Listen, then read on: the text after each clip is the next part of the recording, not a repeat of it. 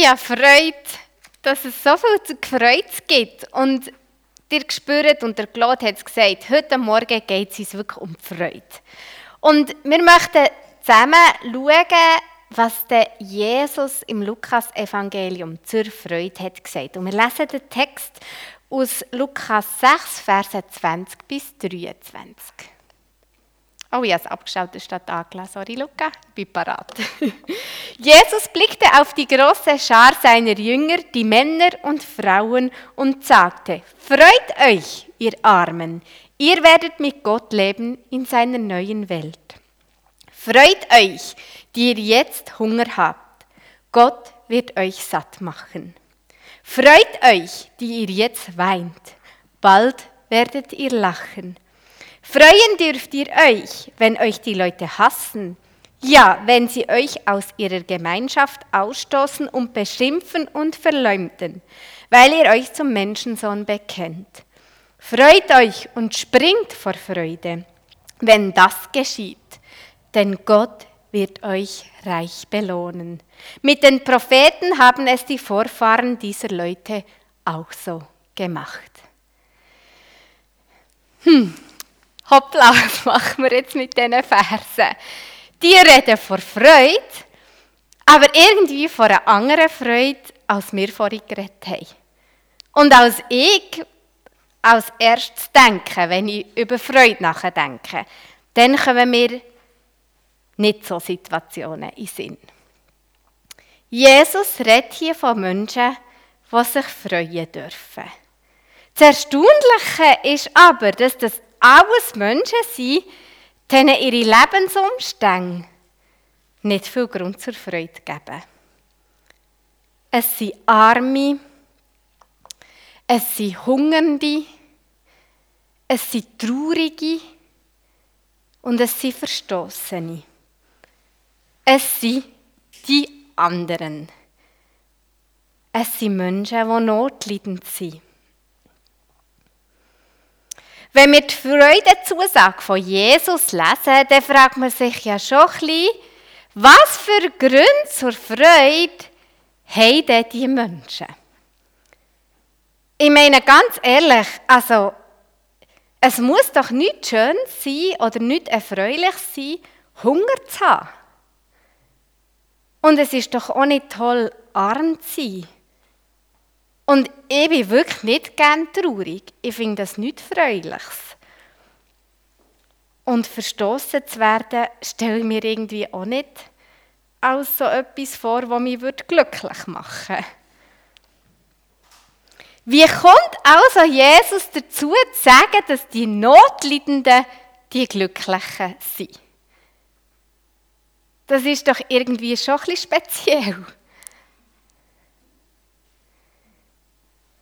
Ich glaube, es wird dann Grund zur Freude, oder es gibt dann der Notleidende Grund zur Freude, wenn Jesus ihnen ganz persönlich in ihrer Not begegnet. Jesus verspricht, dass dort, wo ganz viel Unseligkeit um ist, er seine Seligkeit hineingibt. Dass da, wo die Freude nicht zuvorderst ist, Jesus seine Freude schenkt. Und vielleicht erinnert ihr euch bei diesem Bibeltext aus Lukas 6, ähm, ja, auch ein bisschen an die Antrittsrede von Jesus. Das war meine erste Predigt zu dieser Predigtreihe. Ich tue nochmal den Kerntext vorlesen aus Lukas 4, 18 bis 19. Der Geist des Herrn hat von mir Besitz ergriffen, weil der Herr mich gesalbt und bevollmächtigt hat. Er hat mich gesandt, den Armen gute Nachricht zu bringen, den Gefangenen zu verkünden, dass sie frei sein sollen und den Blinden, dass sie sehen werden.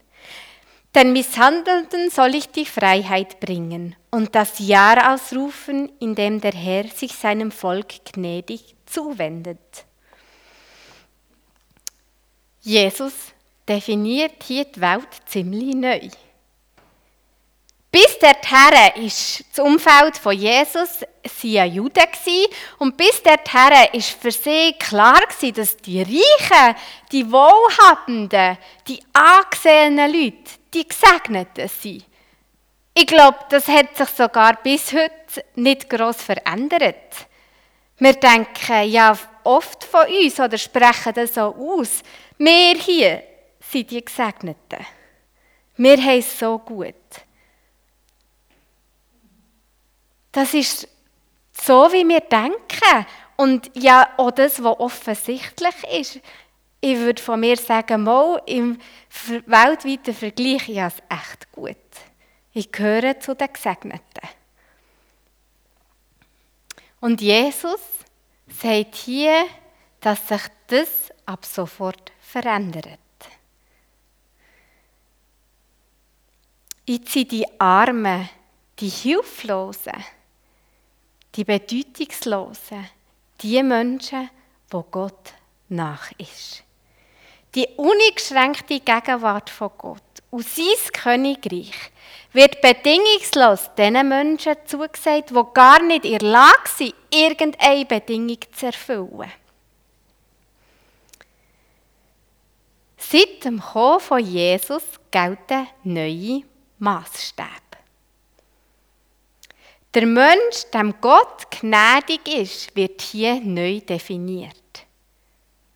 Es sind nicht die Angesehenen, es sind nicht primär die Reichen, die Wohlhabenden, die Gesegneten. Und darum dürfen sich die Notleidenden freuen. Freut euch, ihr Hungernden, ihr Ausgestoßenen und Armen, euch gibt Gott sein Reich. Euch gehört Gottes Fürsorge und Annahme und seine Zuwendung. Durch Jesus ist alles neu definiert worden. Und sie dürfen sich nicht freuen, weil sie jetzt gesegneter sind, frömmer sind, besser, oder mal, sie dürfen sich freuen, weil sie gesegneter sind, aber nicht, dass sie irgendwie frömmer geworden sind durch das oder besser. So, es gibt doch so eine arme Frömmigkeit ich rede nicht von der. So quasi, es, es muss alles in meinem Leben so arm sein wie möglich, damit ich Jesus nach bin. Wir müssen nicht alles loswerden, was wir haben, um Jesus nachzuziehen. Von dem rede ich nicht. Ich rede davon, dass Jesus entgegen von allen Einschätzungen und Meinungen, von dem, was eigentlich die Realität zeigt, ein Mangel der Menschen stillen wird. Darum dürfen sie sich freuen und darum sind sie selig. Oder ich möchte es noch anders sagen und ich tue gerade spontan das kehren. So. Ich glaube, unsere grosse Herausforderung ist, dass für uns die Realität das ist, was wir sehen. Das, die sichtbaren äußeren Umstände. Das ist doch die Realität. Wir gehen davon aus, wer zu wenig hat, der leidet Mangel. Wer traurig ist, dem geht es nicht gut. Und wer allein ist, der ist einsam. Das ist für uns die Realität. Und wenn wir hier mehr haben als andere, dann sind wir doch die Gesegneten. Von dem gehen wir doch aus. Das ist das, was wir vor unseren Augen haben. Und was Jesus hier macht, ist, dass er genau das neu definiert. Er definiert eine neue Realität, eine göttliche Realität. Und er sagt, die Hungernden sind nicht länger einfach die Armen, wo ich werde meine Fülle ihnen schenken. Und die Traurigen sind nicht mehr länger einfach die Trauernden, weil wir ihnen Tränen abwischen werden. Und die, die allein sind, sind nicht mehr länger einsam, weil mein Geist wohnt in ihnen und ich bin ihr Begleiter. Das ist die neue Realität. Das ist, das passiert, wenn Jesus sich den Menschen zuwendet. Jesus spricht seine Freude in alle Begrenztheit, in alle Mangel und in alle Not hinein. Bei Jesus haben alle Menschen eine Zukunft. Weil er jedem Menschen eine Zukunft schenkt. Oder wir können es sogar noch zuspitzen. Jesus definiert die Zukunft von jedem notleidenden Menschen. Wenn ich mir das vor Augen führe, dann hat es eine riesengroße Auswirkung auf meinen Umgang mit allen Menschen, was nicht gut geht. Und es verändert auch meine Sichtweise dort, wo ich selber Mangel leide. Vielleicht kennt ihr das Gefühl auch, dass ihr mit jemandem, dass ihr jemanden so fragt, hey, Andrea, wie geht's dir? Und nachher kommt so eine grosse Ladung von Schwierigen entgegen. Also ich will nicht sagen, dass das so ist, wenn ich mit dir rede. Und ich will auch nicht sagen, dass das schlecht ist. Manchmal ist es einfach schwierig. Und jemand hat den Mut, das zu teilen und erzählt es. Und man hat sich fast nicht dafür, wenn er Gegenfrage kommt, und wie geht es dir, zu erzählen, äh, eigentlich ganz gut.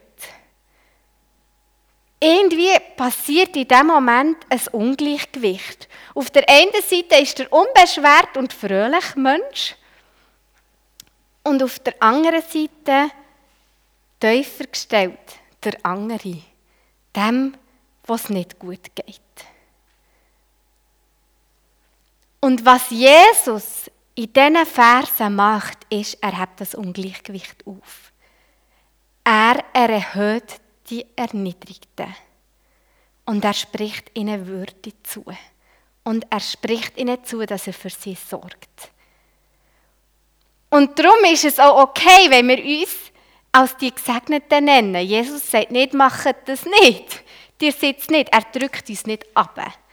Das ist ja das, wo wir manchmal in Gefahr sind, zu sagen, ja, wenn wir da sind, ähm, was es gut geht, aber wir dürfen fast nicht sagen, dass es uns gut geht. Ähm, und was wir alles haben, weil ja andere weniger haben. Und das geht es nicht. Es geht nicht darum, dass wir uns schlechter machen müssen.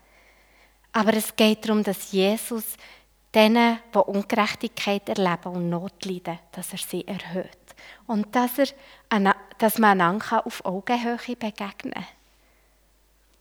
Und vielleicht kennen wir auch Kehrseiten dass wir erleben, dass sich eine Schwierigkeit an anderen anreicht. Eine Herausforderung gefühlt kommt nach der anderen und es kommt gar, es kommt gar nie zu einem Stillstand. Und wir reden mit jemandem und denken, hey, ich möchte auch so ein unbeschwertes und fröhliches Leben haben wie du. Und wir sind wieder in diesem Ungleichgewicht. Man fühlt sich minderwertig und denkt, muss das immer mehr passieren? Hört das nie auf? Und man wünscht sich das Glück vom Gegenüber, wo irgendwie einfach alles gelingt. Und da kommt Jesus und spricht dir zu, du darfst dich freuen, wo ich sehe, dass du Ungerechtigkeit erlebst. Und ich sehe, was eine Schwierigkeit an anderen in deinem Leben kommt. Und ich stehe dir zur Seite und ich schenke dir deine Würde zurück. Ich wende mich dir zu und ich sorge für dich. Das ist Grund zur Freude.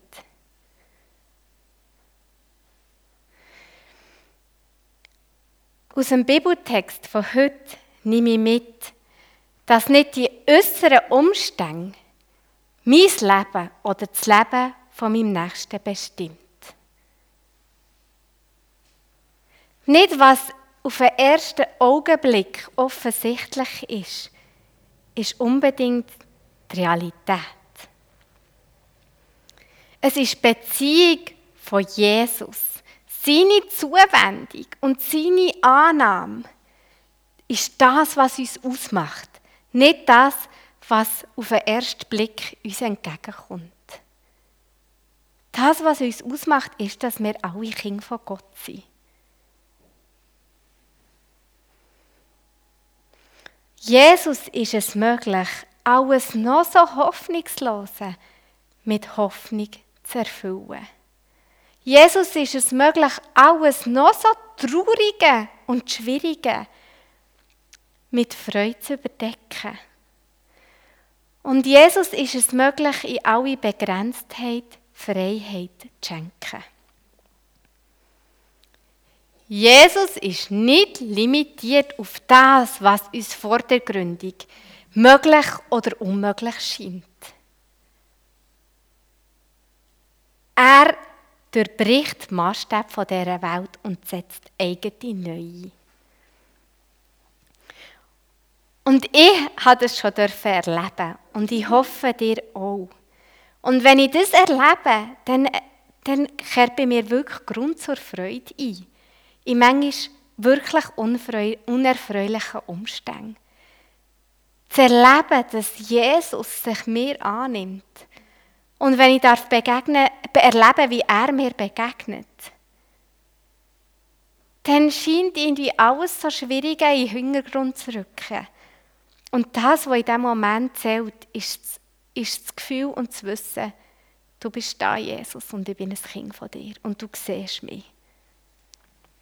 Ich finde, Dietrich Bonhoeffer hat es ganz besonders schön gesagt. Bei Gott wohnt die Freude und von ihm kommt sie herab und ergreift Geist, Seele und Leib. Und wo diese Freude einen Menschen gefasst hat, dort greift sie um sich, dort reißt sie mit, dort sprengt sie verschlossene Türen. Amen.